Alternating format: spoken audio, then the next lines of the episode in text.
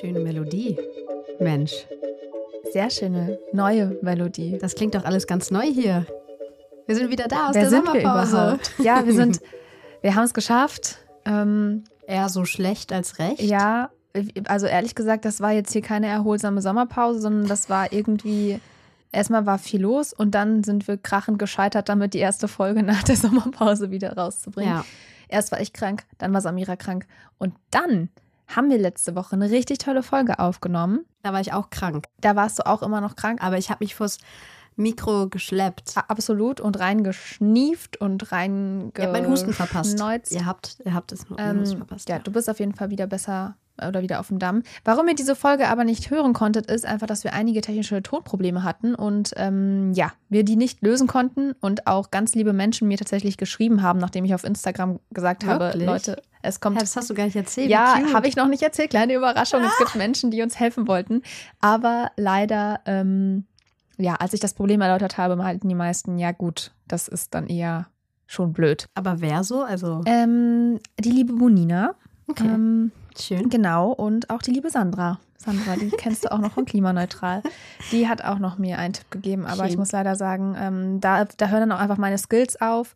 Ich habe auch noch hier ähm, aus meinem ähm, Haushalt den Tipp bekommen, dass man das, wenn man es gut kann, auch jeden einzelnen, jeden Ja. einzelnen Störer quasi rausschneiden kann. Aber da habe ich dann gedacht, nee, Jetzt das wird das nicht mehr auch vorbei. passieren.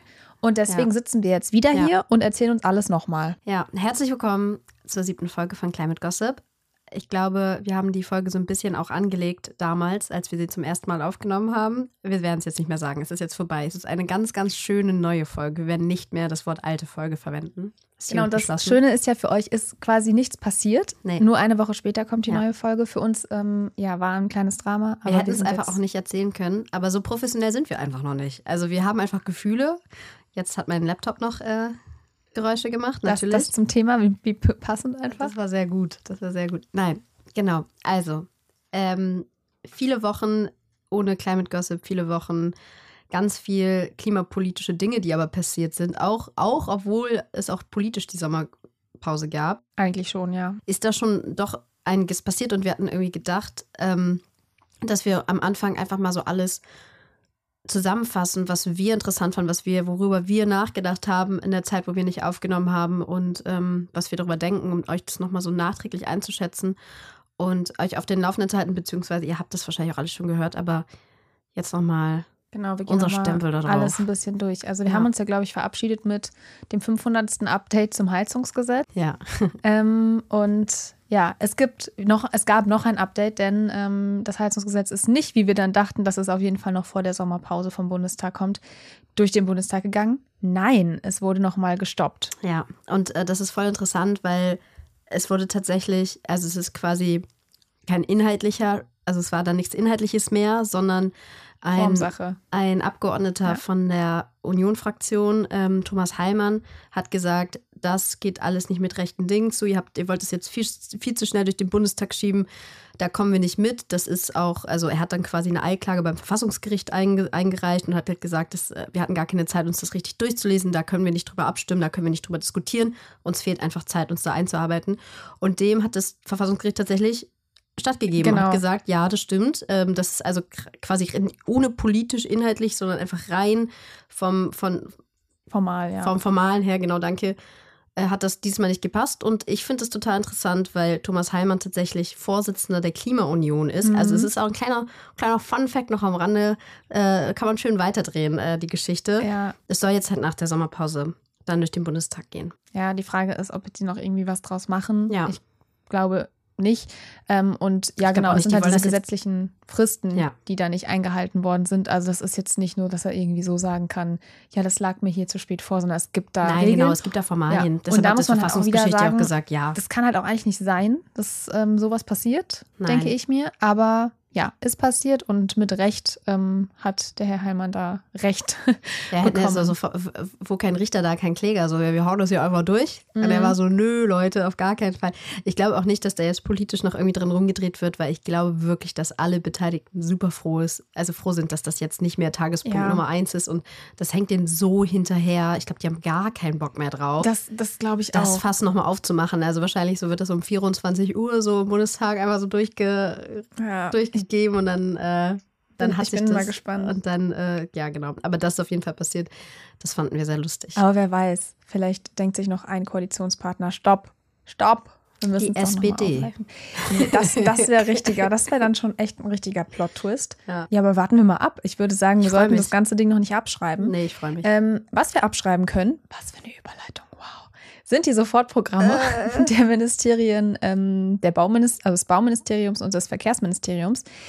Die haben ja, wie wir alle wissen, ihre Klimaziele 2022 mal wieder gerissen, also zu viele Emissionen ausgestoßen. Sie hätten nicht so viele ausstoßen dürfen. Ja. Und dadurch hätten sie eigentlich bis zum 17. Juli ihre Sofortprogramme vorlegen müssen mit Maßnahmen, wie sie ihre Klimaziele bis 2030 doch noch erreichen wollen.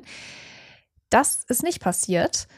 Ähm, am 17. Juli gab es gar nicht, sondern ja. es gab eine Erklärung dass ähm, man das ja schon längst vorgelegt hätte und zwar im Rahmen des Klimaschutzprogramms. Woher kennen wir das nochmal, Samira? Ich weiß es nicht. Ich, also ich komme da einfach nicht mehr mit. Das, die, Wörter, die Wörter klingen alle zu ähnlich. Ja, das ist leider wirklich echt schlimm. Also dieses Klimaschutzprogramm Nein, ist das Klimaschutz-Sofortprogramm ja. aus dem Koalitionsvertrag, was 2021 angekündigt wurde ähm, und dann eigentlich bis Ende des Jahres von 2022 kommen sollte, aber nicht gekommen ist. Es gab das jetzt, da stehen halt alle Maßnahmen drin, die die Ampel so bisher geplant hat.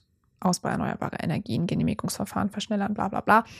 Ähm, und ja, soll eben halt den Klimaschutz in Deutschland voranbringen.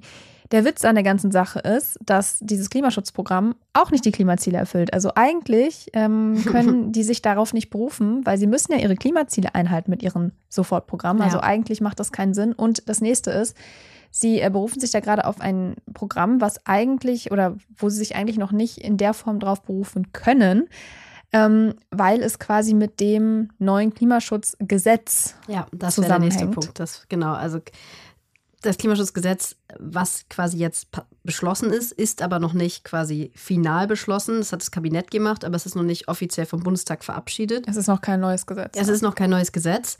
Und der Expertenrat, da gucken wir auch ganz doll auf, auf die Uhr und auf das Datum, wird da Mitte, Mitte August, ich glaube am 20., 22. rum, genau, ja irgendwann auch noch eine Einschätzung zu abgeben. Und so wie ich das einschätze und Brigitte Knopf. So wie du die Brigitte kennst. Ja, so wie ich die. Nein, also da wird wahrscheinlich auch wieder sein. Ja. Das ist äh, also nicht genug und das wissen wir auch schon. Die Sektorenziele, da haben wir jetzt auch in den letzten Folgen mal wieder drüber gesprochen, ja. wurden abgeschwächt. Das ist wirklich quasi so echt was, was das, was Klimaschutz in Deutschland schwächt. Ne? Also einfach ja. zu sagen, ähm, alle quasi, es gibt einst ein gesamtes Ziel für alle Ministerien, das die jetzt einhalten müssen. Also so viel CO2 darf ausgestoßen werden. Davor war es eben so, dass jedes Ministerium ein einzelnes Ziel hat, wo man dann ganz klar sehen konnte, okay, so das Verkehrsministerium hat wieder zu viel ausgestoßen, wir müssen auf den Verkehr schauen. Mhm. Und das wollen sie jetzt halt abschwächen und sagen, nee, wir machen eine Gesamtrechnung auf und schauen uns das alles insgesamt an. Und genau, Expertinnen sagen da halt ganz klar, dass das das keine gute Idee ist einfach, weil dann kann man wieder unter dem Ministerium ganz schön hin, und her schieben und sagen, ja. ach ja, also wir haben, haben wir jetzt mehr ausgestoßen? Nee, also es ist eine gesamte Aufgabe. Fängt ja eigentlich hier schon an. So, wenn ja. man sagt, hier Klimaschutzprogramm, da stehen unsere Maßnahmen drin, da stehen auch Maßnahmen drin, so ist nicht, aber sind, die reichen eben nicht aus, um die Klimaziele zu erfüllen und ja. darum geht es bei diesem Klimaschutzgesetz. Und da, also da, da, kann man halt, also genau, Verantwortlichkeiten können einfach so ganz drastisch zu anderen Leuten geschoben werden und es ist ganz schwer, die dann noch zu packen, was man gerade tatsächlich ganz gut noch hinkriegt. Und das Krasse ist ja auch, die wollen nur noch alle zwei Jahre drauf gucken, nicht genau. mehr jedes Jahr. Also ähm, ja, es gibt auch ein paar Punkte, die positiv sind. Das gucken wir uns aber alles nochmal an. Ja, auf jeden Und Fall. Und zwar in einer extra Folge zum Klimaschutzgesetz, damit ich auch mal wieder unser Trinkspiel hier ähm, ver Ja, wir lieben es für alle Menschen, die vielleicht neu zuhören, immer genau. anzukündigen, was wir alles machen wollen, weil wir einfach so aufgeregt sind, dass wir das jetzt alles machen können. Wir sind ja jetzt ja noch nicht so lange dabei. Äh, das ist wahrscheinlich ein bisschen nervig, I don't know. Aber das ist so ein Ding geworden, dass wir immer droppen, ja, ja, darüber sprechen wir Schlechte Anteaser sind auch Anteaser, finde ich. Ja, Ja, also, auf jeden gesagt. Fall sprechen wir darüber noch in, an, in einer anderen Tun wir Folge. auf jeden Fall aber wirklich noch, weil ich da eine ganz, also da kennen wir beide eine ganz tolle Gesprächspartnerin, die da sehr viel zu erzählen Auf kann. Aber Fall. lassen wir das mal so stehen. Whatever. Also merken wir uns, Klimaschutzprogramm wird gerade noch vom Expertenrat eingeschätzt. Klimaschutzgesetz ist noch gar nicht durch. Bundesregierung legt trotzdem keine Programme vor. ja. Ja, eher maue Bilanz in Sachen Klimaschutz Ich freue mich, Ampel. ich freue mich, wenn wieder, wenn's, wenn, wenn die Sommerpause vorbei, vorbei ist und es wieder ein bisschen losgeht. Es stimmt. Was mal wieder auch berichtet wurde, bekannt gegeben wurde und was uns beide so vorkommt, wie, hä, das hatten wir doch letzte Woche und auch letzten Monat und letztes Jahr. Es gibt einen neuen Hitzerekord. Ähm, der Juli war der aller, aller heißeste Monat, der jemals gemessen wurde. Mhm. Und ich finde schon, dass man irgendwie das Gefühl hat, hättest, also, haben wir doch schon, also, hä? Ja. Also es gibt einfach immer so viele neue Hitzerekorde. Ich fand den Monat- war insgesamt krass. Also erstmal, ich war ja gar nicht hier, als es so heiß war. Darüber sprechen wir eventuell noch in dieser Folge. Eventuell. Tatsächlich. Ähm, es, also ich habe das irgendwie nicht mitbekommen und jetzt Hm. ist nur Regen toll. Also ich glaube das ja nicht mit dem Klima.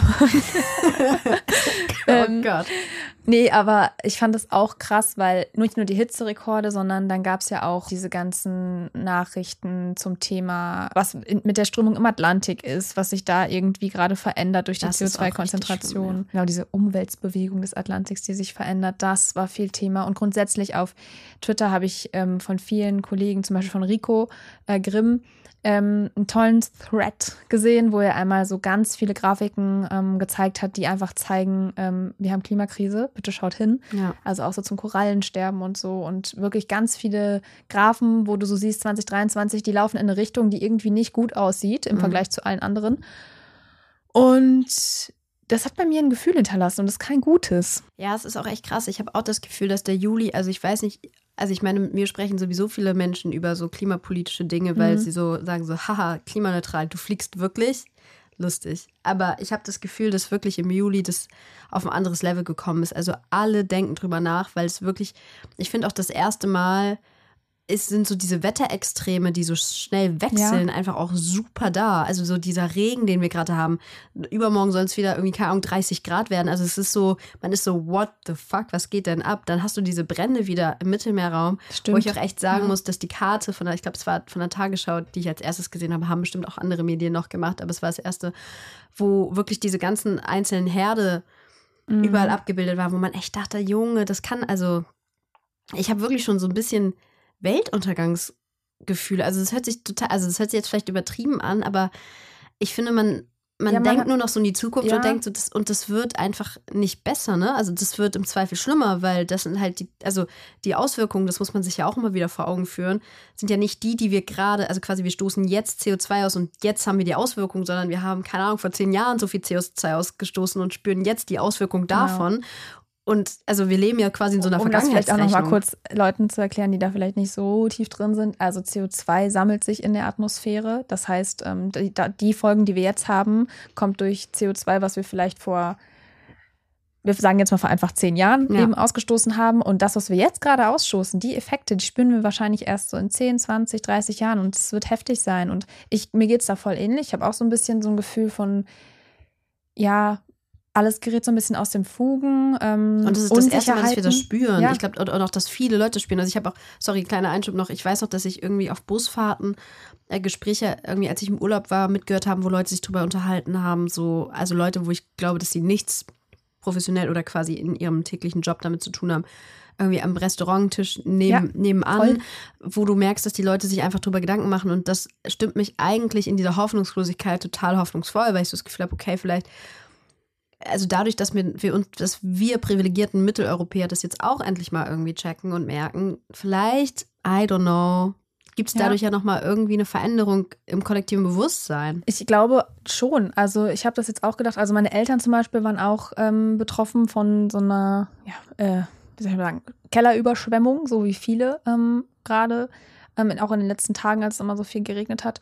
Und ähm, das war auch wieder so ein Moment, wo die so gesagt haben, boah, das wird jetzt wahrscheinlich was sein, was wir jetzt fast jedes Jahr haben werden. Ja. Die werden jetzt auch Vorkehrungen treffen. Also meine Eltern zum Beispiel haben noch eine Toilette im Keller.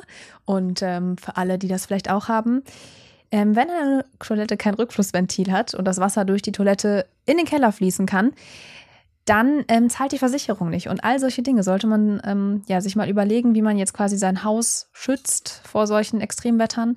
Ähm, und ja, meine Eltern haben eben auch schon klar gesagt, okay, gar kein Bock, dass das jetzt hier irgendwie alle paar Wochen passiert. Ähm, wir müssen da jetzt direkt mal Maßnahmen ergreifen und tun das jetzt auch.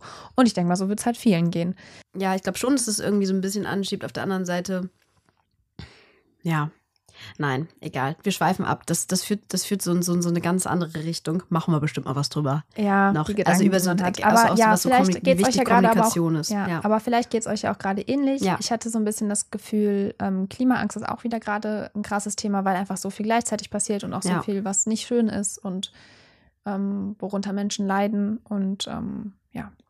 Also, Ähm, wenn ihr Lust habt, mal zu erzählen, wie es bei euch ist oder Oh ob ihr ja. gerade so ähnliche Gefühle habt. Also, was mich besonders interessieren würde, vor allen Dingen auch so, ob ihr das Gefühl habt, dass da wirklich Menschen jetzt anfangen, sich drüber Gedanken zu machen und Mhm. drüber zu sprechen, von denen ihr es vielleicht nicht erwartet hättet. Ähm, Schreibt, schreibt, uns uns das gerne. oder schickt uns auch gerne Sprachnachricht, denn wir können Das sowas ja wär- einspielen. Das wäre richtig Das cool. geht ja mit der Technik heutzutage. das stimmt. Das wäre super cool. Das wäre schon wow. Also, wenn das jemand macht, ja. Also wir können nichts verschenken, aber Also Samira, ich erkenne aber deine Stimme. Schick uns nicht immer deinen Fake-Account. ich habe gar keinen Fake-Account. Ich bin nicht so jemand. Sehr gut. Nee, aber das wäre ziemlich cool. Genau. Und dann haben wir ähm, noch eine Sache, die wir jetzt mit aufnehmen können, weil die letzte Woche passiert ist, hätten wir letzte Woche gar nicht gekonnt. Und das wäre natürlich ne, schade gewesen. Ja. Deswegen nehmen wir doch noch die schöne neue Wasserstoffstrategie der Bundesregierung mit in diese ja, Gossip-Runde. die wurde letzte Woche vorgestellt und ja, grob gesagt ist das Ziel, dass bis 2030 10 Gigawatt Elektrolysekapazität in Deutschland aufgebaut werden soll. Und das soll dann so 30 bis 50 Prozent des deutschen Wasserstoffbedarfs decken. Ähm, ja, Wasserstoff, wir haben ja auch schon drüber gesprochen, extrem wichtig, um klimaneutral zu werden in Deutschland, denn es gibt viele Prozesse, die man nicht elektrifizieren kann. Also die Priorität liegt ja immer darauf, dass man auf Elektro geht, also elek elektrifiziert. Vor allen Dingen im Kleinen, ne? Also genau. Die Ähm, großen aber- Industrien ja. profitieren dann halt vom Wasserstoff, also Stahl vor allen Dingen. Genau. Ähm, ist, also, ja, genau, was, also Stahl, die Stahlproduktion kann gar nicht elektrifiziert werden. Die setzen ganz krass auf Wasserstoff. Genau, und deswegen ist halt wichtig, dass da, dass es da eine Infrastruktur gibt, dass es auch Produktionskapazitäten in Deutschland gibt und man nicht nur importieren muss, was man aber definitiv muss, weil die Kapazitäten nicht ausreichen werden. Zumindest geht man aktuell davon aus. Es soll laut dieser Strategie mal ein 11.000 Kilometer langes Wasserstoffnetz geben bis 2032, also auch gar nicht mehr so lang. Und das soll dann eben halt die Wasserstoffproduzenten quasi mit den Verbrauchern verbinden, was dann halt vor allem wahrscheinlich Industrien sein werden, also nicht deine private Wasserstoffheizung. Volker Wissing. naja, Ähm, naja. Ja, und außerdem sollen auch Wasserstofftankstellennetze ausgebaut werden, denn auch ja, Schwerkrafttransporter und so können mit oder werden wahrscheinlich teilweise mit Wasserstoff fahren. Ja. Ähm, Flugzeuge, Ist Schiffe. Schiffe vor allen Dingen, Genau, genau. also so Schwertransporter, Ja. bei denen halt so Batterie keinen Sinn macht. Ich finde das voll interessant, dass das jetzt angestoßen wurde, weil ich weiß auch, ich habe, glaube ich, letztes Jahr, oh mein Gott, Anfang 2022 das erste Mal über Wasserstoff oder äh, berichtet und mich Ja. da richtig äh, mit auseinandergesetzt. Und da habe ich damals mit einer ähm, Professorin gesprochen, ich glaube aus Mainz, müsste ich nochmal nachschauen, die irgendwie auch gesagt hat, so, ey, das ist wirklich, also so vor allen Dingen diese Infrastruktur, dieses Netz, das ist so der Key, weil das hilft ja niemandem, wenn man sagt, ey, geil, Leute, wir produzieren jetzt irgendwo Wasserstoff und dann Mhm. kommt es nirgendwo hin. Ähm, also sie hat wirklich irgendwie, das fand ich so krass, das habe ich, da habe ich das jetzt erstmal verstanden. Sie war wirklich so, ey, dieses Netz ist so, so, so wichtig und vor allen Dingen auch, die Industrie wartet drauf. Die Industrie wartet auf diese Zugeständnisse. Die machen nichts, bevor die Politik nicht sagt, ja, wir gehen in diese Richtung. Und ich habe schon das Gefühl, dass das mit dieser reformierten oder neuen Wasserstoffstrategie, es gab ja davor auch schon eine, Ja, die gab es schon, genau. ähm, dass, es, dass es da irgendwie so in die richtige Richtung geht. Ja, also wichtig auf jeden Fall, auch dass das jetzt halt mal passiert, Ja. so. Ähm, weil ehrlich gesagt, wie sollen halt auch Industrien irgendwie vorankommen, wenn die Infrastruktur nicht da ist? Voll. Ich bin halt gespannt, wie das so mit den alten Gasnetzen wird. Genau, da Ja. gibt es nämlich auch die Idee, dass man Mhm. die ja nochmal neu, also dass die quasi auch als Wasserstoffnetz gebraucht werden können. Genau. Aber die muss man halt umrüsten und das ist jetzt auch kein so easy Prozess. Also es ist jetzt auch nicht so, wir, Ja. wir machen das mal äh, und rüsten das mal um, sondern da gehört auch einiges zu. Ja, und das ist ja immer das Argument von der FDP, warum man eben diese Wasserstoffheizungen auch im, da ist es wieder Heizungsgesetz haben wollte. Das steht jetzt auch in dieser Wasserstoffstrategie drin, also dass man quasi Wasserstoff auch für Heizungen nutzen will. Das ist die eine Sache, die auch kritisiert wird. Die andere ist, dass eben auch blauer Wasserstoff gefördert werden soll. Das wird ganz sehr kritisiert, genau. Genau, und da ähm, möchte ich jetzt auch nochmal Wasserstoffexpertin Samira hier in diese Runde holen und ähm, freue mich auf deine Farbenlehre zum Thema Wasserstoff. Denn ähm, blau ist ja nicht das Einzige, was es gibt. Ne? Nee. Oder was ist überhaupt blauer Wasserstoff? Also bei, genau, bei Wasserstoff ist mega entscheidend zu schauen, wie wird er hergestellt. Ne? Also es bringt keinen Wasserstoff, der irgendwie aus Atomkraft oder aus fossilen Energien hergestellt Roter wird. Wasserstoff, glaube ich. Nee, ähm, Atomkraft ist gelber Wasserstoff. Oh. Und ähm, aus, ich glaube, aus fossilen ist grauer Wasserstoff. Ähm, aber es Ja, gibt auch manchmal, also es gibt so stimmt. quasi so ein paar Farben, die unterscheiden sich manchmal ein bisschen. Was auf jeden Fall ganz wichtig ist, ist grüner Wasserstoff. Der wird aus Den wollen wir. Erneuerbaren hergestellt. Nochmal? Den wollen wir haben. Den wollen wir. Das, das Genau. ist das, was wir wollen. Ähm, und das ist halt ganz entscheidend. Und da wird jetzt bei dieser Wasserstoffstrategie halt kritisiert, ähm, vor allen Dingen ja von UmweltschützerInnen Hm. und etc., die halt sagen so, hey, hier verschwimmt schon wieder was total. Ihr wollt Wasserstoff, aber ihr wollt auch blauen Wasserstoff. Und das ist halt Wasserstoff, der aus Erdgas entsteht. Aber dann wird in dem Prozess CO2 abgespalten und unter der Erde gespeichert. Das ist das CCS, also das Carbon Capture Storage, das quasi CO2 unter der Erde eingelagert wird. Und ich, hab- ich stelle mir immer so vor, dass so Leute denken so, haha, wir Geil. tricksen jetzt. Wir tricksen jetzt. Wir packen jetzt so CO2 so unter die Erde und dann ist er weg. Huh. Aber es ist halt einfach, also so Expertinnen sagen, also und das steht ja auch im IPCC, wir haben da auch schon drüber gesprochen, das ist Teil der Strategie, aber es darf auf gar keinen Fall genau zu sowas führen, dass man sich halt drauf ausruht und Ja. weiter genauso viel CO2 ausstößt und dann, um dann zu sagen, wir speichern das mal un- unter der Erde, wir sind richtig, richtig schlau. Äh, Und das steht jetzt halt in dieser Strategie auch mit drin, also dass quasi auch blauer Wasserstoff gefördert werden soll. Und das ähm, ist, glaube ich, keine so gute Idee, ehrlich gesagt. Und es Ja. gibt auch noch orangenen Wasserstoff, der wird dann, glaube ich, mit der Energie produziert, die beim Verbrennen von Müll entsteht.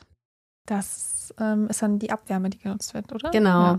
Ja, ja spannend. Ich finde das schön. Vielleicht können wir mal so einen Wasserstoffregenbogen machen oder so. Ja. Ähm, ja, ich glaube, bei diesem blauen, oder was, ich glaube nicht, bei, bei diesem Thema beim blauen Wasserstoff ist ja auch einfach die Problematik, die man immer bei CCS hat. Es ist überhaupt nicht sicher, wie sicher das Ganze ist. Ob Genau. das CO2 im Boden bleibt, ob das nicht durch, I don't know, irgendwie Erdbeben oder sonstige Naturkatastrophen ne, nicht auch wieder aus, Ob- aus dem Boden gelangen Obwohl kann. man wirklich auch sagen muss, dass das halt wirklich auch, also es ist jetzt nicht so, als ob das so eine Technologie ist, die die FDP, auf die, auf die die FDP sich einen runterholt und sagt, das ist voll Mhm. geil, sondern es ist halt wirklich auch in der Wissenschaft, dass viele Leute sagen, ja, okay, das brauchen wir schon. Also es ist, Ja, voll. Aber das, man, so- man muss halt vorsichtig, also man muss halt vorsichtig damit noch voll viel forschen. Und ähm, Ja. bei diesem, beim blauen Erd, also beim blauen Wasserstoff müssen wir auch nochmal dran denken, das überhaupt Erdgas zu fördern Genau. ähm, und, und dahin zu transportieren, wo es dann verbrannt wird, um blauen Wasserstoff herzustellen, dass äh, da schon sehr, sehr viel ähm, CO2, aber auch Methan in die Atmosphäre gelangen kann, einfach durch Lecks beim Transportweg oder so oder bei der Förderung. Und dass das schon problematisch ist. Und das darf man eben auch nicht vergessen. und wir haben wieder halt diese Industrie, diese fossile Indu- Industrie, die einfach nicht weggeht. Also man ist Nee. so, also die sind immer so, hallo, wir sind Ja. hier und Ja. hallo, wir können auch noch dir noch mithelfen. Ja, ich finde sowieso auch so nochmal zum CCS so lustig. Also vielleicht ist es einfach so ein, ein bisschen dummer Gedanke, aber den hatte ich auch, als wir zusammen damals in Lützerath waren und ähm, an dieser Abbruchkante standen von der Braun Braunkohle, vom Braunkohletagebau, 1, 2, 3. Und man sieht halt dieses riesige Loch, ne? Es ist wirklich so, es ist so riesig, man kann das gar nicht fassen. Also, und dann denkt man, also man denkt so, wie kann das denn eine gute Idee, also wie dachte denn irgendjemand mal, das ist wirklich die aller, allerbeste Idee, so ein riesen Loch in die Erde zu baggern und, und so Strom zu produzieren. Ich weiß, dass da eine ganze Kultur hinterhängt in NRW und dass man stolz war auf Wirtschaftswunder und also quasi auf Arbeit und so, das verstehe ich schon, aber ich, und das, so ähnlich, ähnlichen Gedanken habe ich beim CCS halt auch, dass ich so denke, I don't know. I don't know, ob Ja, es es so halt eine immer die- gute Idee ist. die, die Konsequenzen, die man nicht, vielleicht noch nicht erahnt kann, Genau, die man aber, aber auch so selber die nicht Erde im Blick so, hat. Also ja. man versucht ja so ein bisschen die Erde auszutricksen. Und vielleicht Immer. ist das so, Das tut der Mensch, glaube ich, permanent. ja, voll, aber man, also I don't know, ich, ich bin irgendwie nicht so, Ja. nicht so überzeugt. Aber Ich, ja. ich finde es mega spannend. Ich glaube, da steckt mega viel drin, aber das, wir verquatschen uns jetzt hier gerade bei CCS. Das ist ähm, auch ein Thema machen wir bestimmt noch was drüber. für eine andere Folge. Vielleicht auch mal mit einem Experten, der sich da ein bisschen besser auskennt als wir mit unserem mit unseren Gefühlen, obwohl wir kennen uns schon wahnsinnig. Nein. wir, wir, wir finden da mal jemanden. Sorry fürs Husten. Ähm, okay. Ich habe nämlich auch noch eine Sache zu dieser Wasserstoffstrategie. Ich hatte nämlich auch noch gelesen, dass zum Beispiel auch kritisiert wird, dass es keine Nachhaltig äh, Nachhaltigkeitskriterien für diese Produktion von Wasserstoff gibt. Was ja auch wichtig ist, weil man sich mal anschauen muss, okay, wie wird dieser Wasserstoff dann in anderen Ländern hergestellt? Man geht davon nämlich zum Beispiel aus, dass man viel aus Afrika importieren kann. Ah, mega einfach, interessanter Punkt, ne? ja. Da muss man also auf die Lieferkette einfach so ein Auge zu Genau, haben. wem gehört das Land, auf dem die, auf dem die ähm, Solarzellen stehen, die Ja. für die Wasserstoffproduktion ähm, hergestellt werden? Das sind immer Sachen, die darf man nicht vergessen, spielen aber eine große Rolle. Auch einfach dieser ethische Gedanke dahinter. Und ähm, deswegen finde ich die Kritik sehr berechtigt. Genau. Ja, also interessanter Punkt auf jeden Fall. Ähm, was auf jeden Fall auch noch passiert ist, was finde ich, also beim WDR nicht untergegangen ist, weil das unser Sendegebiet ist und beim SWR auch nicht, Mhm. aber was so ein bisschen, glaube ich, so bundesweit untergegangen ist. Ähm, wir hatten den zweiten Jahrestag der Flugkatastrophe im Ahrtal. Das war der Ort, der in Rheinland-Pfalz am meisten getroffen wurde, wo es auch wirklich am meisten Tote gab. Und das finde ich wirklich krass. Wir sehen das ja gerade in Slowenien auch wieder. Ja, es ist einfach, ich finde, das ist so, diese, diese Kraft, die Wasser da entwickelt, wie einfach so Betonstraßen aufbrechen. Ich habe da so ein Bild bei Zeit Online gesehen, wo wirklich dieser, Mhm. in Slowenien, wo diese Straße so aufgebrochen ist und man denkt echt, das ist sowieso so ein Streichholz. So wie, und das ist halt in Deutschland zwei Jahre her und wir, Ja. wir, also ich würde jetzt nicht sagen, dass wir da gar nicht mehr drüber sprechen und dass es komplett vergessen ist, würde ich nicht sagen, aber es ist schon so, dass es einfach bei vielen Leuten nicht mehr im Gedächtnis sind und die Leute, also die Opfer der Flut, dadurch, dass ich gerade auch ähm, für den WDR in einem Landesstudio arbeite, das auch in einem Flutgebiet ist, ähm, habe ich auch mit UnternehmerInnen zum Beispiel Kontakt gehabt, die irgendwie erzählt haben, an welchem Punkt sie gerade stehen, uns Bilder nochmal gezeigt haben, wie schlimm das Unternehmen von dieser Flugkatastrophe getroffen wurde und was sie gemacht haben, um da wieder rauszukommen. Übrigens auch mega interessant. Aber so, also ich habe schon das Gefühl, dass wir drüber sprechen, aber mir irgendwie noch ein bisschen zu wenig und vor allen Dingen auch, finde ich, wird es immer viel zu wenig mit der Klimakrise in Zusammenhang Ja. gesetzt. Also, dass man sagt so, ey, solche Sachen passieren jetzt häufiger, diese Extremwetterereignisse wegen der Klimakrise. Und ich finde, man, also ich finde, ja, man sieht es jetzt ja auch total. Also ich meine, in Slowenien, Österreich geht es fast das gleich wieder. ab. Was hat der- 300, das möchte ich noch mal kurz sagen, Ja. da sind am Wochenende, wir nehmen heute am 7.8. auf, an dem Montag, ja, ähm, da sind am Wochenende 300 Liter pro Quadrat es ist so Meter wahnsinnig. einfach runtergekommt. 300 Und Liter. man ist so, 150 Liter ist schon sehr viel. Ja, man ist so ist so wehrlos. Die Leute können ja, Ja. es ist einfach so schlimm. Der Ministerpräsident hat auch nix. gesagt, Also wenn die ja, Wassermenge kommt, machst du halt nichts. Nee. Ne? schlimmste Katastrophe seit Ja. drei Jahrzehnten. Einfach so. Und das wird Ja. jetzt öfter passieren. Ja, ich bin ja, ich bin vor kurzem durch das Ahrtal gefahren tatsächlich, ja an der Mosel ähm, und da sind wir halt durch einen Ort gefahren ähm, und irgendwann habe ich so gecheckt, ah krass, hier war das, weil irgendwie, irgendwie war so ein bisschen Baustelle und braun alles und da lagen Steine und so und irgendwann hat es so bei mir Klick gemacht. Und dann habe ich aber auch, dann habe ich noch mehr drauf geachtet und dann siehst du halt eben auch, dass viele Häuser, ähm, also siehst du bei vielen Häusern, wo das Wasser stand oder auch, dass sie wieder errichtet worden sind, relativ nah an dieser, an der A. Und dann habe ich auch noch so gedacht, das kann halt wieder passieren. Und es ist nicht so, dass jetzt irgendwie präventiv da alle Maßnahmen getroffen worden sind. Nee. Es ist einfach Natur, es ist ein Fluss. Man kann auch nicht immer alles mit einberechnen. Nein. Und ähm, das ist einfach eine, ja, eine Flut gewesen, die so wieder dort passieren kann. Und das ähm, fand ich krass zu sehen, dass da Leute wieder ihr Haus aufgebaut haben. Ich kann es auch verstehen natürlich, wenn das, ist dein, deren Zuhause. das ne? ist dein, ne, ja, Aber ich habe auch so, also aber es ist dieser- trotzdem ja, es schwierig. Ist, das ist voll krass. An dieser Stelle nehme ich meine Empfehlung von hinten vorweg, weil ich finde, das passt ganz gut. Große, große, große Hörempfehlung für den Podcast Die Flut, warum Johanna sterben musste. Das ist auch eine Produktion vom WDR und vom SWR. Ähm, die haben wohl, also wirklich ganz, ganz, ganz exzellent, finde ich, in sieben Folgen, also es waren erst sechs, jetzt haben die nochmal zum zweiten Jahrestag eine siebte Folge veröffentlicht, wo sie am Schicksal von Johanna, die sehr, sehr jung war und in dieser Flut gestorben ist, aufgearbeitet, was da in diesen Nächten passiert ist. Also es fing ja so in Hagen an und ist dann so Mhm. runtergekommen.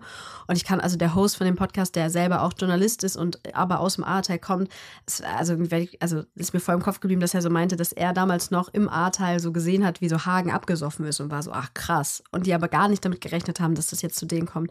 Also die arbeiten das wirklich so chronologisch richtig, richtig, richtig stark nochmal auf und ähm, erklären halt irgendwie, was passiert ist. Aber was ich auch sehr, sehr wichtig fand, weil das einfach auch menschliches Versagen ist, was da passiert ist, schau nochmal, was politisch Mhm. eigentlich abging in den Nächten, wer da irgendwie vielleicht Schuld trägt, was da gerade passiert ist. So viele PolitikerInnen sind wegen der Flut zurückgetreten. Das war mir, also ich habe das immer mitbekommen, aber das nochmal so zusammengefasst zu hören, fand ich irgendwie voll krass, hatte ich so nicht im Kopf. Also sei es Anne Spiegel, die Familienministerin, die im Urlaub war, sei es die Umweltministerin in NRW, die kurz danach zurückgetreten ist. Armin Laschet, der durch seinen Lacher vielleicht eventuell, es gibt Politikexperten, die das so einschätzen, seine Kanzlerkandidatur verkackt hat. Also das ist so, da ist so viel passiert. Also große, große Hörempfehlung für diesen Podcast, der das alles nochmal Ja. ganz hervorragend zusammenfasst. Ja, zum einen ist es eben dieses Aufarbeiten, zum anderen aber eben auch, wie können wir uns vor solchen ja, Ereignissen schützen und zum Beispiel auch so dieses Thema Elementarschäden, Versicherung, was Ja. so mega unsexy klingt, das aber wahrscheinlich in Zukunft ein Muss sein wird, weil du dich einfach vor,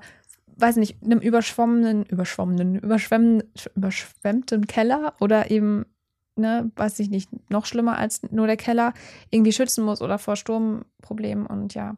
Genau, wir verlinken euch den Podcast in den hört, Shownotes. hört, also es ist wirklich eine riesige. Also ich habe den all meinen Freunden auch empfohlen, auch weil, ja, letzter Satz dazu, ich immer dachte, dadurch, dass wir da auch bei Klimaneutral drüber berichtet haben, ich da irgendwie voll Ahnung von hatte und irgendwie gedacht habe und auch Freunde von mir in ähm, Erfstadt betroffen waren tatsächlich, dachte ich, habe voll den Überblick, aber ey, überhaupt nicht. Also Mhm. ich, es war echt, ja, nochmal richtig, richtig, richtig krass zu hören. Also auch Triggerwarnung an der Stelle, weil es auch wirklich schlimm ist, dass, diese, dass dieses junge Mädchen einfach gestorben ist und es Ja, hätte einfach verhindert werden können. Also richtig krass. Ja.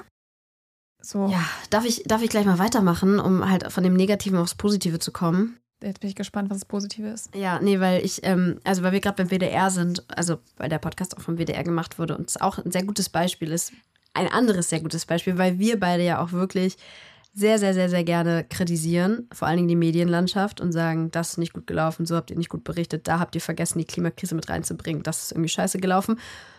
Vor allen Dingen auch von der ARD. Jule erhebt den Finger. Da muss ich mich gleich nochmal mit, mit einer kleinen Anekdote dranhängen, aber erzähl es mal zu Ende. Genau, also das machen wir. Ich freue mich auf die Anekdote. Das machen wir immer ganz fleißig, weil wir das auch wichtig finden. Und ich finde auch besonders meinen eigenen Arbeitgeber, also wir sind einfach Kinder des Öffentlich-Rechtlichen, zu kritisieren. des Öffentlich-Rechtlichen. Kinder Ja, aber es des stimmt. Öffentlich-Rechtlichen. Nein, stimmt, wir sind also öffentlich-rechtliche Journalisten mit über, aus Überzeugung. Genau, wir machen das verdammt gerne und wir finden das verdammt wichtig und mir macht es dann besonders viel Spaß, eben diesen Arbeitgeber zu kritisieren und ich glaube, dass die ARD da einfach noch so großen, großen Nachholbedarf hat, ähm, das richtig zu machen. Aber, und deshalb die gute, gute, gute Nachricht, ich habe, jetzt ist es wahrscheinlich schon zwei Wochen her, ähm, eine Woche vor, ein, von, vor einigen Tagen, habe ich ähm, die aktuelle Stunde beim WDR geschaut.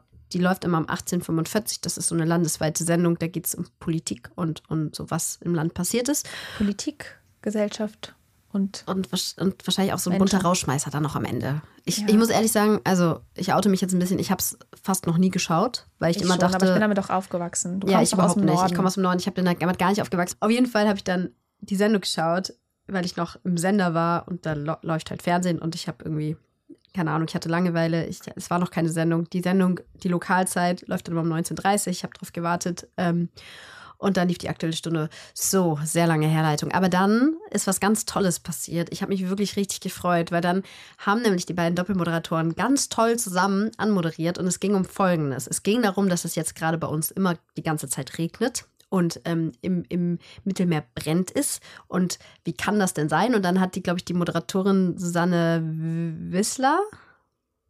Nice. Jule hat mir zugenickt. Das war richtig. Ich habe das ab, ja, genau, ich habe es Das abgemacht. war richtig. Das richtig. Ähm, und Martin von. Mauschwitz, den ich auch toll finde, ähm, haben dann so gesagt, so, ja, und ganz dumme Menschen oder irgendwie so, ich, ich, ich, ich zitiere, äh, würden Dumm jetzt haben sie denken, wahrscheinlich nicht gesagt. aber die haben wirklich sehr ausdrücklich so Mhm. irgendwie, irgendwie, keine Ahnung, Idioten oder irgendwie so ein Wort, würden jetzt sagen, ach, es regnet ja hier und sind 18 Grad im Sommer, wo ist denn eure Klimakrise? Und dann haben die wirklich richtig, richtig coolen Einschub, Einschub mitten in der Sendung, nicht am Ende der Sendung, sondern mitten in der Sendung mit, mit Carsten Schwanke gehabt, der dann wirklich exzellent an so vier, fünf Grafiken erklärt hat. Mhm. Und dann, also haben die ihn gefragt, was sagst du denn immer, Carsten, Leuten, die halt jetzt irgendwie versuchen, die Klimakrise zu leugnen, weil sie so sagen, wir haben keinen Sommer hier. Und dann hat er wirklich exzellent mit diesen drei, vier Grafiken einmal kurz so zack, zack, zack, zack erklärt, ähm, ja, also warum Was Sache wir ist, ja. warum die Klimakrise Ja. global ist und warum wir dieses Extremwetter haben. Und das war wirklich ganz, ganz groß. Also genau das, was wir uns eigentlich wünschen vom, von, von der Berichterstattung. Das fand ich richtig toll, ich mich ganz so gefreut. Und, und ich habe das auch extra dann für die Nachwelt ähm, gescreen, Festgehalten. gescreenshottet, festgehalten und habe das nochmal gerecordet ähm, und werde das dann am Sonntag, wenn diese Folge rauskommt und ihr das alle fleißig hör, hört, äh, auf meinem Instagram äh, posten, ähm, damit ihr euch das alle anschauen könnt, weil Da ich das ich ganz mich toll dann auch fand. drauf, Und ich das mich noch irgendwie, das hat mein, also habe ich, mich wirklich so doll gefreut. Ähm, Ja. Das Da- sind gute Nachrichten an dieser Stelle. Genau, und da möchte ich einfach noch kurz eine schlechte Nachricht dranhängen. Super. Aber tatsächlich ist mir das am. Wochenende wieder begegnet, als es um die Flut in Slowenien ging. Ja. Beim ZDF, Ja. Instagram, kleines Reel, wo so ein bisschen erklärt wurde, was passiert ist. Nicht ein Wort, weder in der Caption noch in dem Video. Nicht ein Wort oder irgendwie ein Nebensatz, Erklärung, dass es mit der Klimakrise zusammenhängt. Nicht ein Satz. Und das sind diese Beispiele, Manu. die sind schwierig, weil diesen einen Nebensatz, den kriegst du überall rein. Da kann mir keiner erzählen, das ist zu viel. Also den, den braucht es auch einfach für den Kontext und das ist einfach wichtig, das an der Stelle. Schön, dass du die Stimmung jetzt wieder runtergezogen hast. Nee, ich finde das aber schön, dass du auf so positive Dinge achtest. Ja. Ja, was soll ich sagen? Ähm, ich bin auch, ich bin auch ein bisschen, es ist auch für mich der zweite Podcast mit dieser Thematik. Was soll ich sagen? So. Ja, aber ähm, was wir diese Folge auch unbedingt machen wollten, nochmal zurückschauen, weil wir waren jetzt ja, wir hatten ja eine Sommerpause, aber Jula hat es am Anfang der Folge gesagt, wir waren ja nicht einfach, wir haben ja nicht einfach gechillt am Strand und waren so, geil, Alter, wir haben Wo wir Pause. mit dem Flugzeug hingeflogen Pause sind. mit dem Flugzeug und dann kritische Blicke bekommen haben, sondern wir haben beide was gemacht. Und bei mir ist es relativ langweilig. Ich habe gute, gute Geschichten. Ich sammle gute Geschichten. Ich habe gute Anekdoten. Vielleicht erzähle ich heute noch mal eine. Jule muss dann ganz überrascht tun, Oh. weil beim ersten Mal habe ich sie Ah. wirklich damit Was? überrascht. Nein, und das war das ganz lustig passiert? und sie hat wirklich gelacht. Ja, aus, aus dem Herzen gelacht, so Ja, ganz laut. Sehr laut. Und jetzt kennt sie die halt schon, jetzt kann ich sie nicht mehr überraschen. Whatever. Also ich, ich sammle, ich, ich, weil ich bin gerade, also ja nochmal, ich bin in der Ausbildung beim WDR nochmal. Ich mache nochmal zwei Jahre das äh, Volontariat dort und darf jetzt von Redaktion zu Redaktion zu Redaktion springen und bin gerade im Lokalen und treffe da interessante Menschen, die interessante Meinungen haben in der Redaktion und außerhalb der Redaktion und davon gleich mehr. Aber du, Jule, hast ja wirklich richtig ich coolen dieses, Shit gemacht. Ja, aber ich möchte diese, diesen, dieses, diesen Container gerne Samaras Sommergeschichten nennen. Samara, warum? Also weil du meinen Namen ja kennst. Ja, jemand auf Twitter damals, als wir den Shitstorm Ja, hatten, haben wir schon mal erzählt, ich glaube Ja. in der zweiten Folge, ähm, hat jemand Samira auf Twitter Samara genannt und seitdem finde ich es einfach irre lustig. Ich Und könnte du wieder richtig es so lustig. lustig? richtig ich find's lustig. halt gar nicht richtig- lustig. Ich könnte wieder so lachen einfach über Samara. Ich finde es einfach so geil. Ich finde es einfach so lustig. Ich verstehe, niemand versteht es. Ja, okay. Naja, jetzt, jetzt auf kennt ihr den Insider, aber ja, vielleicht, nein, Naja, niemand lacht. Auf jeden Fall ähm, gute Geschichten von mir, aber du, Jule, du hast ja, warst ja wirklich richtig interessant weg und hast, hast, ähm, hast ja wirklich Dinge erlebt. Äh, und es war nicht erholsam, glaube ich. Nee, denn die letzten zwei Tage lag ich im Hotelzimmer mit ähm, einer Lebensmittelvergiftung. Und du warst ganz sowas. woanders. In welchem Ja, Hotelzimmer, in gut. welchem Land, ich- wo warst du? Genau, fange ich mal da an. Ich war 9000 Kilometer, glaube ich, weit weg von hier am anderen Ende der Welt. Ich war in Honduras. Ja, da bin ich hingeflogen, denn alles andere müssen wir nicht drüber sprechen. Ähm, ich war eine Woche da. Ich wurde eingeladen auf eine Medienreise von der Initiative Romero, also Ro- Romero-Initiative heißen die, und ähm, von Climate Game On. Das ist ein EU-Projekt. Und ähm, die haben uns eingeladen, eine Woche verschiedene Orte in Honduras zu besuchen, die mit der Klimakrise zusammenhängen, also an der, an denen man oder wo man eben vor Ort krasse Folgen der Klimakrise sehen kann. Und das Ganze stand eben so unter diesem Loss and Damage Aspekt, also Klimaverluste und Schäden. Und was soll ich sagen, es war krass. Ja. Also die ganze Woche war von vorne bis hinten krass, es hat sich angefühlt wie drei Wochen. Ja, das glaube ich. Und du hast ja da vor allen Dingen auch, also ich habe das ja mitverfolgt von Anfang bis Ende. Ähm, und was ich so krass fand, dass du ja wirklich einfach so die Chance hattest, Menschen kennenzulernen, die wirklich Mhm. halt richtig krass unter der Klimakrise leiden. Würdest du uns da mal jemanden vorstellen? Ähm, ja, ich würde voll gerne mit dem ersten, mit diesem ersten Tag da anfangen. Das war nämlich der Tag, an dem wir in Cedeño waren. Das ist ein Ort an der Pazifikküste. Honduras, um das mal kurz zu erklären, weil ich, ähm, habe ich so letztes Mal im Podcast auch schon gesagt, aber es ist immer noch so, ich kannte Honduras nur von der Welt Fußball-Weltmeisterschaft und ja, wird Spanisch gesprochen, liegt unter Mexiko, ähm, Nicaragua, Guatemala sind so die Nachbarländer und ähm, hat eine Atlantikküste und eine Pazifikküste. An der Pazifikküste liegt eben dieser Ort Cedeño und Cedeño ist einer von drei Orten, die besonders krass durch den Meeresspiegelanstieg ähm, betroffen sind, einfach weil es da so flach ist. Und da haben wir halt Menschen kennengelernt. Es war eine Gruppe von ähm, Frauen, die und, und ein Mann war dabei. Und die haben uns eben erzählt, wie oft sie schon alles verloren haben, einfach weil das Meer sich immer weiter in diesen Ort reinfrisst. Also wir haben auch eine Karte gesehen, ähm, wo man wirklich gesehen hat, wie der Ort mal aussah und ähm, was das Meer quasi schon alles geschluckt hat. Und äh, eine hat erzählt, dass sie schon fünfmal alles verloren hat. Das ist Und unvorstellbar. halt jetzt auch schon wieder irgendwie kurz davor ist, weil das Meer, wenn die Wellen sehr hoch sind, bis in ihr Haus geht. Und dann sagte sie halt, nimmt sie halt ihre Kinder und rennt. Ne? Das ist so und krass. Die haben halt kein Geld, um woanders ihr Haus zu bauen. Und sie haben auch ja keine Perspektive, es gibt keine Jobs, viele verlassen die Orte. Ähm, grundsätzlich ist es so ein bisschen so, dass es vor allem irgendwie ältere Leute dort gibt und Frauen, weil die Männer, also viele versuchen das Land zu verlassen und in die USA zu gehen, um dort Geld zu verdienen und das zurückzuschicken. Großes Ding nämlich, denn ähm, ja, das honduranische BIP besteht aus 25 Prozent an Rückzahlungen von Leuten, die irgendwo im Ausland leben, an die Leute dann in Honduras. Das ist krass, das musst du, glaube ich, nochmal, also um, um die, ja. weil ich finde diese Information so krass, dass man die nicht einfach so weg in so einem Nebensatz. Das ist ja. einfach so 25 Prozent von dem BIP eines Landes besteht darin, dass, dass Leute, Leute, Geld, Geld zurückschicken. zurückschicken. in das Land. Ja. Ja, ich finde es krass. Das sagt sehr viel, finde ich, auch über das Land aus. Ja. Also große Armut, große Ernährungsunsicherheit, auch im Zusammenhang mit den Klimafolgen, aufgrund von Trockenheit, Dürren, ähm, funktioniert halt Landwirtschaft nicht mehr so, wie sie mal funktioniert hat. und viele halt sind da halt zusammen. abhängig von. Es hängt halt alles zusammen. Das finde ja. ich so krass. Und ähm, ja, Meeresspiegelanstieg bedeutet natürlich auch Versalzung der Böden. Und ähm, ja, das ist, äh, das, das war direkt am ersten Tag krass. Ähm, das war ja vor allem so eine Folge, die du irgendwie schon immer mal ne, gehört hast, so Meeresspiegelanstieg, auch hier bei uns in Europa, 2050 da und da. Ja, aber es passiert halt jetzt schon ja. am anderen Ende und nicht nur in Honduras, sondern auch anderswo. Was ich voll krass fand, was, was du, also was du mir erzählt hast, was mir so im Kopf geblieben ist, ist so, dass du gesagt hast, so, ey, die Leute können wirklich da, also die Leute da können es wirklich überhaupt am allerwenigsten gebrauchen. Also ja. die sind so wehrlos, die haben so nichts und, und dann einfach, und dann trifft sie auch noch die Klimakrise am meisten.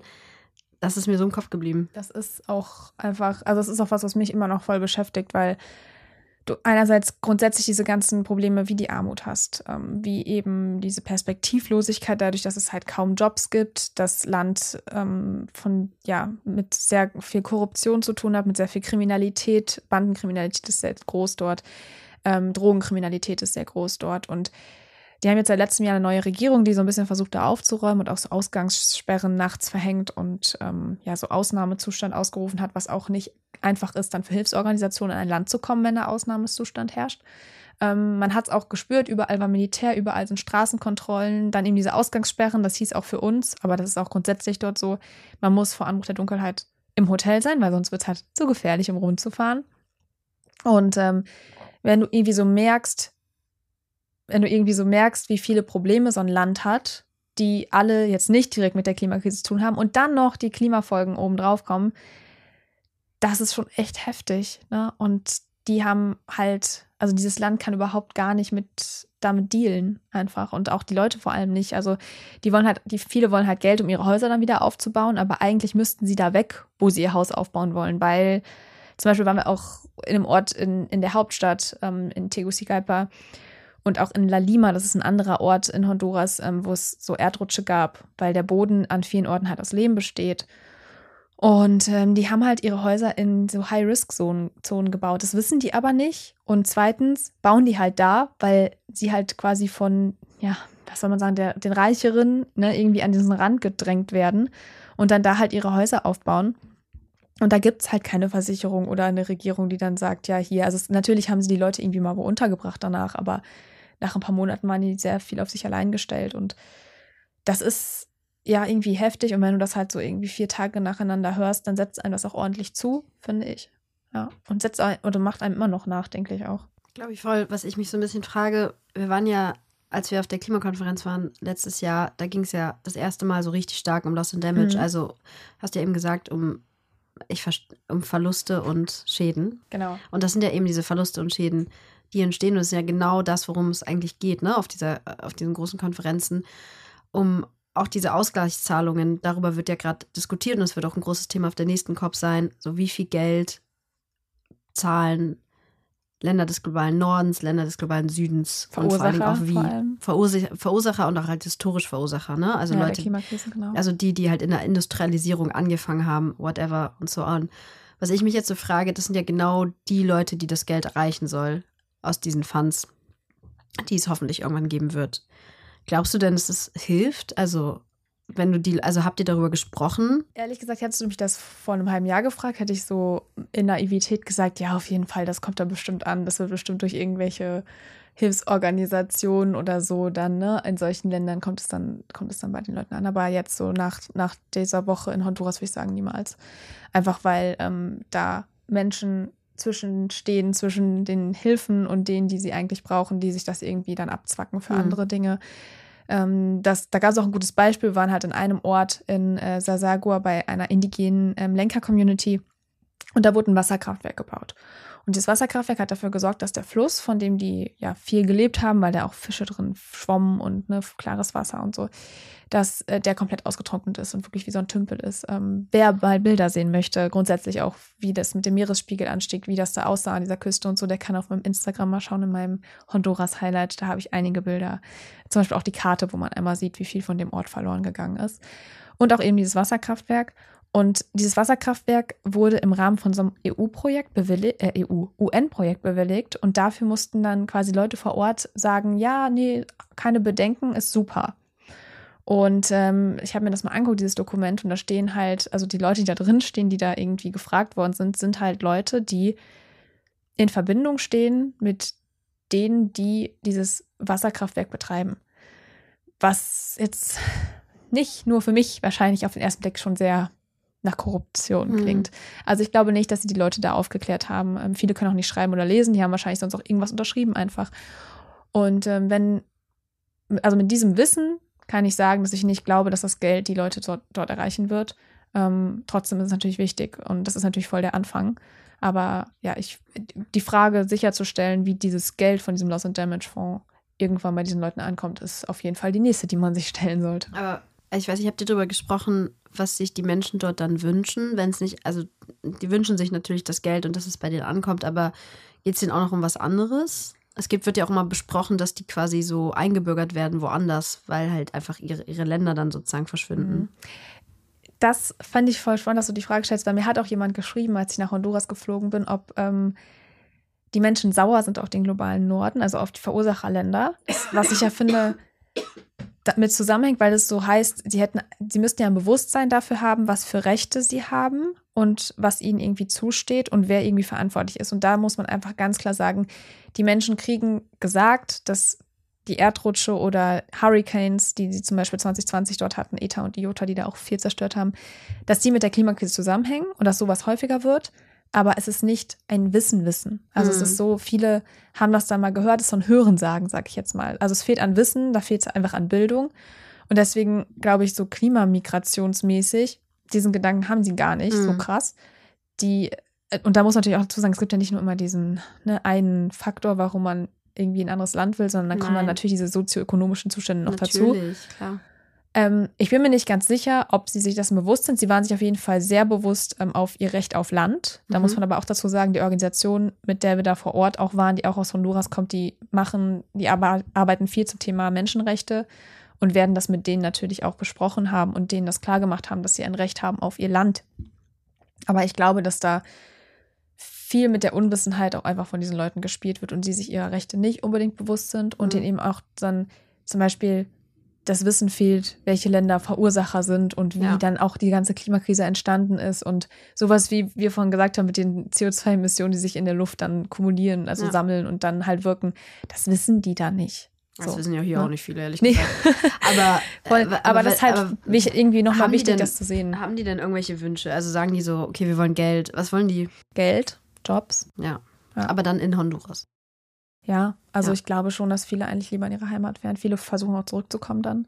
Also es, es ist super krass, wie viele versuchen, das Land zu verlassen für viel Geld mhm. ähm, und es dann auch vielleicht auch nicht schaffen. Aber ja, die meisten, also die meisten wollen Geld, weil sie halt dann einfach wieder was aufbauen wollen. Fairer Aber das Punkt. ist halt, ne, das ist, wenn du halt kein Haus hast Natürlich. und nichts zu essen. Ich meine, warum solltest du dir Gedanken über. Nee, machst du das dir ist das Einzige, worüber du dir Gedanken machst. Ja, klar, mhm. machst du dir auch nicht. Nee, voll spannend. Und das war halt krass, auf jeden Fall, das zu sehen. Ja, ja danke für den Einblick, Jule. Ja, ich möchte an dieser Stelle auch noch jemanden grüßen. Und zwar Jonas. Der Hallo war, Jonas. Genau. Grüße gehen raus. Genau, ich habe äh, Samira schon erzählt, dass du äh, unseren Podcast hörst, wo wir uns sehr gefreut haben. Jonas war mit mir in Honduras. Ähm, und er hat mich auch schon gefragt, wann unsere nächste Folge kommt. Wir mussten kommt. jetzt leider enttäuschen. Aber, aber, sie kommt ja jetzt. Sie kommt, sie kommt. Du hörst sie jetzt. Genau ja, und ich glaube, ich habe so viel da irgendwie immer noch so erlebt, was ich alles so mal bestimmt noch mal irgendwie erzählen werde. Und ähm, zum Thema Garnelenzucht zum Beispiel habe ich letztens bei Quarks gesprochen. Ich teaser das, das jetzt hier noch langweilig im, im, Vergleich zu den anderen Ja, Sachen, klingt voll langweilig, ist aber irgendwie so ein, das ist dann so ein Verbraucherthema. Ja. Einfach mal zu wissen, so was geht in der Garnelenzucht einfach ab und wie schädlich ist die eigentlich für Umwelt und Klima. Ja. ähm, hat mich auch da vor Ort dazu inspiriert. Ja. Und ja, alles in allem hat sich die Reise auf jeden Fall gelohnt, weil ich sehr viele Erfahrungen und Eindrücke reicher bin. Das glaube ich dir. Ich bin mal gespannt, wie das noch so reift in dir und vor allen Dingen auch halt total gut, finde ich mal, da vor Ort gewesen zu sein, um ja, das wirklich mal zu fühlen und irgendwie zu fassen. Auch für so große Konferenzen, von denen man dann berichtet, um wirklich mal zu verstehen, was Menschen, Ja, also was die Menschen bewegt, die halt schon wirklich ganz, ganz krass unter diesen Folgen leiden. Ähm, einfach mal ein Beispiel zu haben und nicht nur immer so zu tun, als ob ja, ja, das Also einfach mal mal, gesehen zu haben, ne, wirklich. sowas gesehen zu Ja. haben, ist einfach was anderes. Richtig gut. Ja, es war auf jeden Fall eine richtig krass coole Möglichkeit und ja, war, war auch anstrengend auf jeden Fall, aber ähm, hat sich gelohnt. Ja, und äh, was war bei dir noch so los? Ich möchte noch mal ganz kurz auf Samaras Sommerstories zurückkommen. Samaras Sommerstories, Samaras Sommergeschichten. Sommergeschichten. Geschichten. Ja, es, also so, ich, ähm, ich muss ehrlich sagen, äh, ganz andere Erfahrungen, die ich in den letzten Wochen irgendwie gesammelt habe, aber total wichtige, weil ich wirklich mal wieder in so ein Umfeld geraten, hört sich so negativ an, aber mich befinde jetzt, die so ganz andere Gedanken über die Welt haben. Das ist auf, jetzt auf einer krassen Metaebene, I'm sorry, aber äh, was ich sagen Sprechen will, wir ist, nicht dass ich 24-7 über Klima. Nee, machen wir, also mache ich ja mit meinen Freunden jetzt auch nicht so krass, aber die einfach wirklich ganz andere Einstellungen haben und auch, also ich finde es manchmal so gut, mit so Leuten zu sprechen, um zu verstehen, weil so geht es ja ganz vielen Leuten.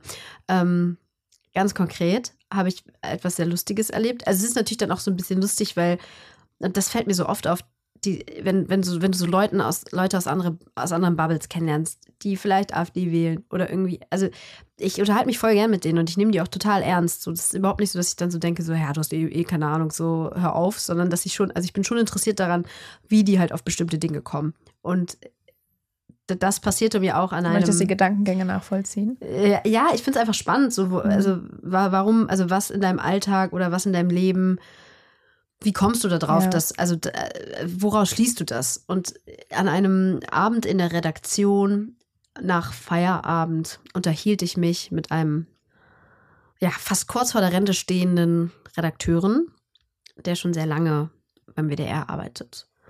Und es war sehr lustig, weil also ich glaube relativ schnell, also wir haben, ich weiß gar nicht mehr, wie es angefangen hat, aber wir haben irgendwie angefangen, inhaltlich politisch zu diskutieren. Und dann hat er irgendwie angefangen, äh, wir haben über Migration gesprochen, natürlich, was ist das erste Thema, worüber du sprichst?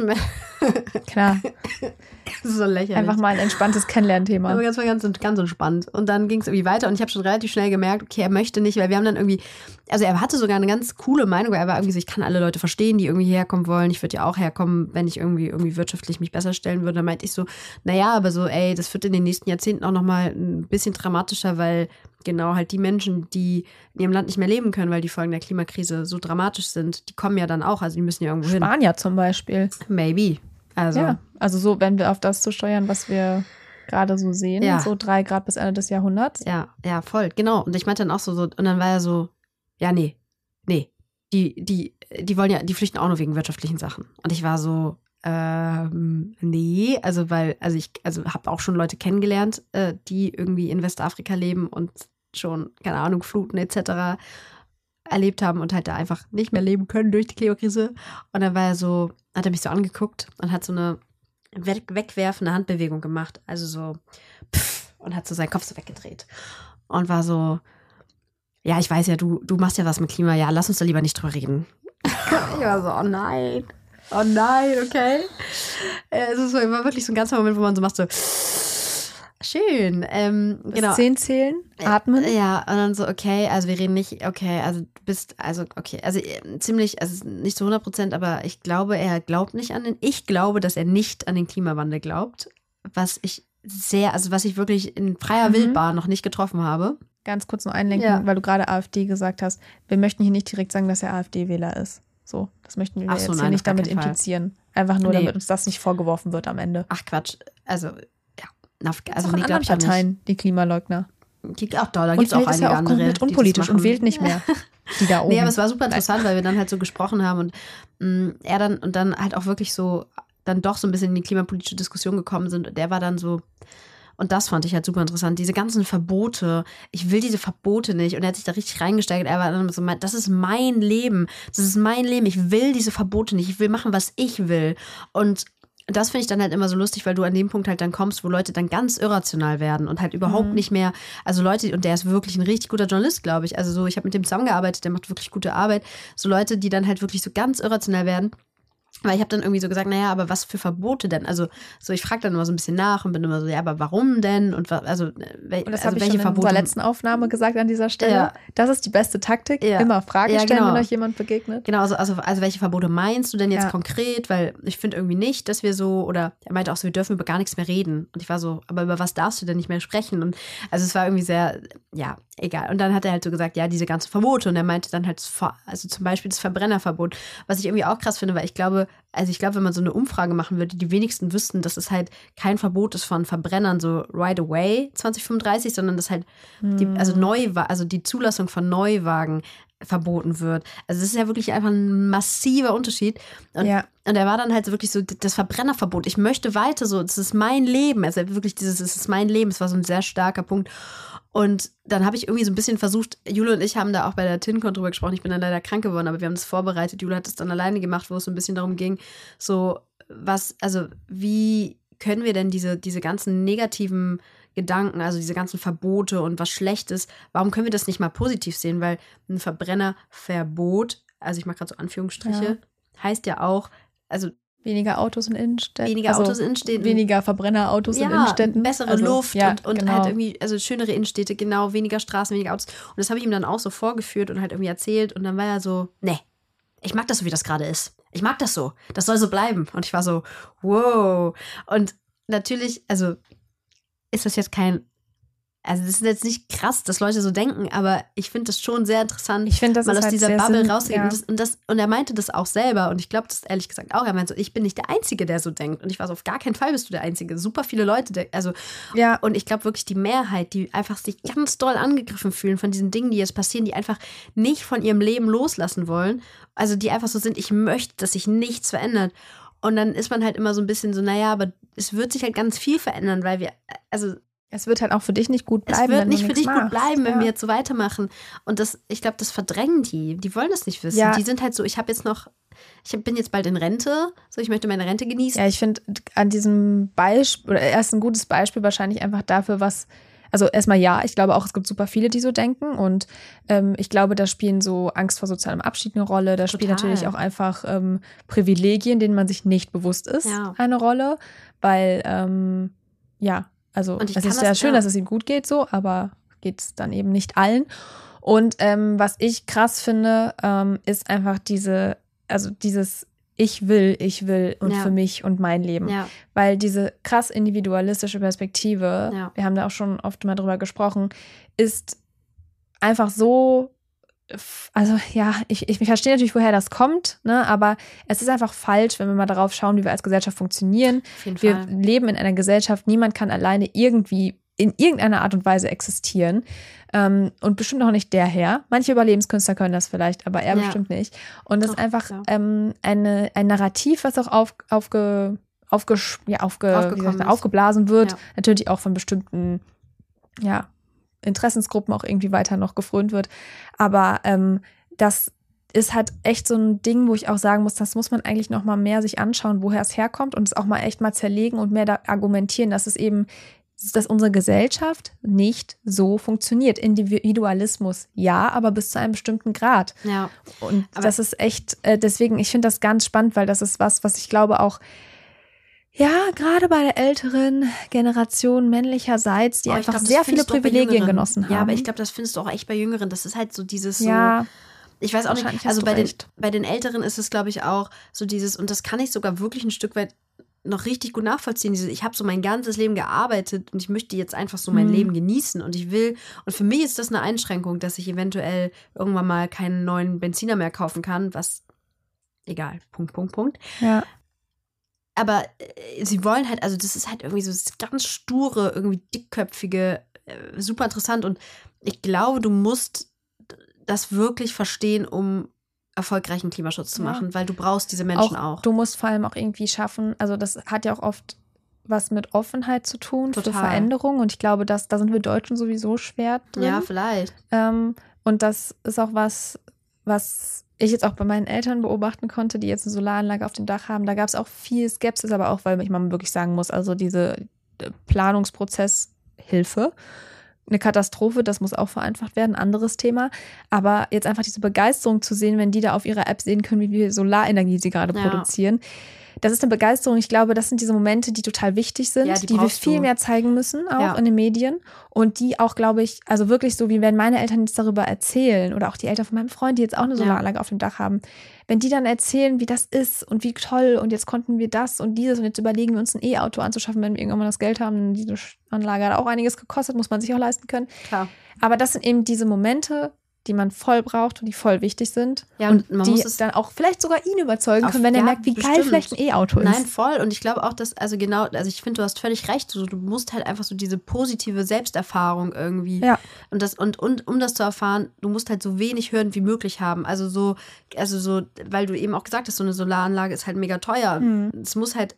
Ich sehe immer, wenn ich hier in Köln aus meiner Station aussteige, da gibt es so einen Balkon, ein Balkon, einen Balkon, da hängt so ein, so ein PV, so eine PV-Anlage. Also Balk Balkon, so, genau, äh, so eine Solar, PV Werk, Balkonwerk, nee, wie heißt es nochmal, Solar? Ja, Solar auf dem Wir Balkon. wissen alle, was gemeint ist. Whatever. Und ich freue mich dann immer so. Ich weiß nicht, ich freue mich schon, weil ich denke so cool.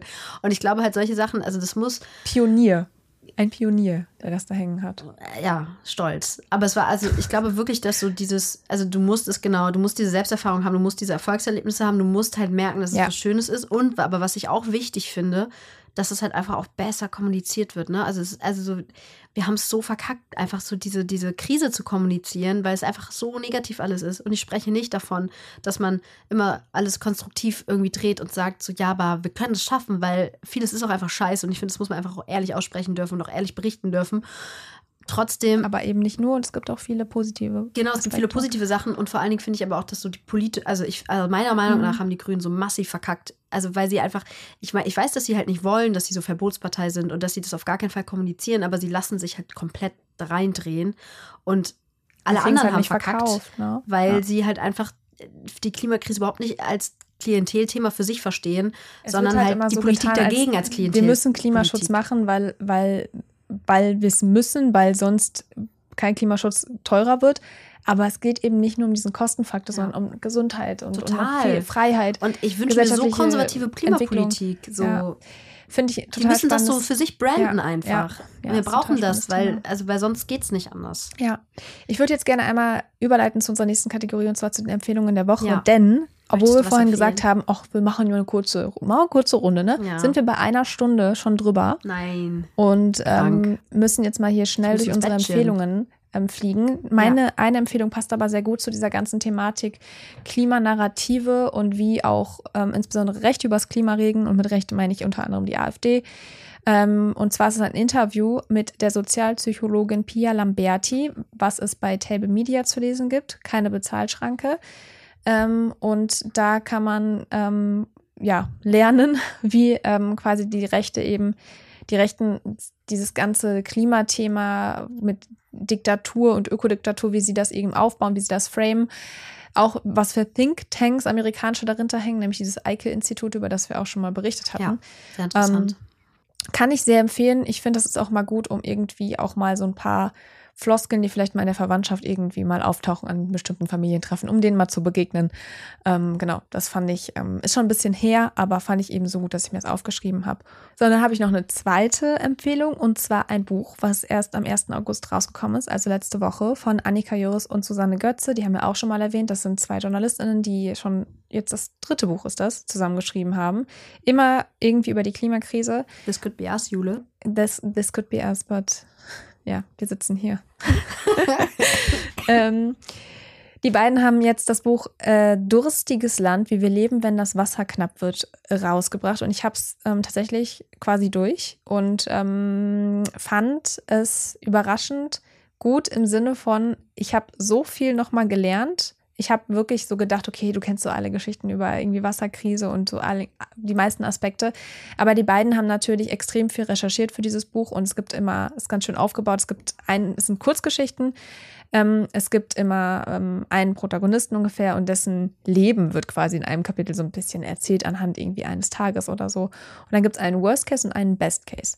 Und ähm, in diesem Best Case sind dann eben auch viele Technologien, die irgendwie angewandt worden sind. Aber auch grundsätzlich, man hat sich irgendwie zur Renaturierung von vielen Gebieten ähm, entschlossen, zum Beispiel in den Alpen, um irgendwie die Gletscher, Gletscherschmelzen aufzuhalten oder auch irgendwie die, ja, den Rhein zu retten. Auch ganz großes Thema. Auch das zieht sich so durch, den, durch das ganze Buch, dieses Thema des Rheins und wie der sich verändert durch die Klimakrise. Und ähm, ich habe super viel gelernt. Es ist kein Buch, was man mal so eben gemütlich abends liest, weil einfach viele Zahlen, viele Fakten, auch sehr, ja, schon Fachbegriffe auch mal drin, aber auch gut erklärt. Aber ähm, ich möchte das empfehlen, weil ich glaube, Wasserknappheit ist noch total unterrepräsentiert und wir sind uns nicht bewusst, was für ein Problem wir bekommen könnten, wenn wir jetzt nicht umsteuern in vielen Bereichen. Und deswegen möchte ich dieses Buch empfehlen, die Kolleginnen damit unterstützen und natürlich werde ich Samira demnächst ausleihen. Ich wollte gerade sagen, das nehme ich mir einfach gleich mit. Genau, das äh, kannst du gerne machen. Ich freue mich. Tja, was sind deine Empfehlungen? Genau, ich habe ja schon zwei äh, gedroppt. Wie gesagt, das Video von der aktuellen Stunde, was mhm. ich ganz wunderbar fand, poste ich auf jeden Fall nochmal. Also das bekommt ihr zu sehen. Und das letzte ist so ein bisschen eine gemeinsame Empfehlung, weil Jule das auch so halb aufgeschrieben hatte und ich das aber auch ganz toll fand. Und das ist, wir haben da eben schon kurz beim Climate äh, beim Climate, lol, ist es schon spät, beim Gossip der Woche, äh, beziehungsweise Gossip der letzten Wochen äh, drüber gesprochen, ähm, um, um dieses Thema Atlantik und Umwälzung und da bricht gerade was zusammen, ein Kipppunkt, viel früher als WissenschaftlerInnen gedacht haben, könnte das passieren und das ist wirklich komplex, deshalb sind wir da gar nicht so tief drin reingegangen, weil wir uns da wirklich einen Experten oder eine Expertin zu einladen wollen, aber es gibt einen Gastbeitrag von Stefan Ramsdorf im Spiegel, der sehr, sehr gut ist, wo er einmal alle Fakten aufschreibt und erklärt und ich finde sehr leicht erklärt, sondern dass man das irgendwie relativ schnell checkt, was das bedeuten würde, wenn dieser, diese Umweltbewegung ähm, sich abschwächt. Ironischerweise wird es dann sehr viel kälter werden in Nordeuropa. Ähm, und es wird der Meer, also es würde einfach der Sauerstoff im Meer würde fehlen. Also ganz viele schlimme Dinge und ähm, äh, sehr, sehr gut erklärt. Das ist meine Empfehlung und das posten, posten. Das packen wir euch auch alles in unsere Shownotes, wie immer. Und ähm, ja. Eine Sache vielleicht noch. Ich packe euch noch ein Interview dazu mit Stefan Ramsdorf, was man sich anhören kann. Vom Deutschlandfunk war das Interview der Woche von vor zwei Wochen, ähm, wo er auch nochmal so ein bisschen Status quo zur Klimakrise und was ist eigentlich los, was braucht es eigentlich politisch und so. Ähm, einfach so für euch, wenn ihr euch einfach mal auf den neuesten Stand bringen wollt. Ich glaube, das ist von uns beiden noch eine Empfehlung. Fanden ja. wir beide richtig gut. Und ich muss auch, also da kann ich auch dazu nochmal, also so, noch einen Aufschlag geben. Es gab noch ein sehr, sehr gutes Interview, wo auch noch der Status quo von allem ähm, erklärt wurde und wo einmal ganz, ganz niedrigschwellig auch nochmal die Klimakrise erklärt wurde. Also wo nochmal Fragen ganz ausdrücklich erklärt wurden, so ist das eigentlich wirklich menschengemacht? Das war von der Lage der Nation, dem Podcast, den ich auch sehr, sehr gerne höre und ähm, wo ich immer sehr viel mitnehme. Da haben die auch mit einem Klimawissenschaftler, ich komme gerade nicht auf den Namen, aber packen wir euch auch in die Shownotes, gesprochen. Ein Interview, eine Folge ähm, und sind da alle wichtigen Sachen durchgegangen und haben auch einmal den Status quo aufgezeichnet. Und mir hat eine Freundin letztens gesagt, dass sie das gehört hat und es endlich mal verstanden hat. Und das fand ich ganz toll. Cool. Das sagen ja. Leute natürlich auch über unseren Podcast. Ja, dann würde ich sagen, das waren viele, viele Themen auf jeden Fall. Viel, viele Gossips ja. zum, zum Anfang und jetzt auch noch ein paar Empfehlungen ähm, die wir euch mitgeben wollten. Und ansonsten, ja, wir freuen uns sehr über Feedback zu unserem Intro und Outro. An dieser Stelle auch nochmal, weil wir es am Anfang nicht gesagt haben. Ah. Großes, großes Danke an Jasper, der Jasper. sich dahinter geklemmt hat. Ich möchte nochmal, dass Samira erklärt, was genau er getan hat. Jasper hat seine elektronischen Geräte rausgeholt und hat uns wunderbare wunderbare Musik gezaubert. Komponiert. Ähm, komponiert. Er hat es wirklich komponiert. Ja. Er ist ein sehr kreativer, sehr, sehr schlauer, sehr talentierter Mensch. Ähm, und wir freuen uns ganz doll, dass er sich die Mühe gemacht hat, sich an seine elektronischen Geräte zu setzen ja. und uns das zu machen. Und ihr hört gleich das wunderbare Outro. Und davor aber ganz, ganz tollen Dank, ähm, dass ihr Climate Gossip gehört habt. Die siebte ja. Folge. Wir freuen uns sehr, auch über Bewertungen. Immer. Über Feedback, aber Immer. auch über Kritik. Haben wir irgendwie was richtig verkackt? Lagen wir mit irgendwas richtig falsch? Haut es uns um die Ohren. Habt ihr eine andere Meinung? Habt ihr eine andere Meinung? Aber auch, vielleicht auch, haben wir auch vielleicht ein bisschen Scheiße gelabert zwischendurch. Ja. Ich glaube nicht, weil wenn, dann würde Jule mich so angucken. Ich kenne den Blick. Aber vielleicht hat, hat Jule ja was überhört. Vielleicht habe ich was überhört, was Jule gesagt hat, weil ich habe auch einen bösen Blick. Ähm, schreibt uns das gerne. Wir freuen uns über jegliche Art ja. von Kritik oder von Und jetzt ganz Bewertung. zum Schluss, wenn jetzt das Intro schon lang, Intro, das Outro schon langsam sich abspielt, noch eine kleine Ankündigung, dass Samira und ich sehr bald, Ja, sehr wahrscheinlich unseren ersten Live-Podcast haben werden. das ist ganz, ganz sehr wunderbar. freuen und mit dieser kleinen Info, zu der wir bald mehr Infos droppen werden, verabschieden wir uns. Tschüss, tschüss, tschüss, tschüss, tschüss. Schöne Woche.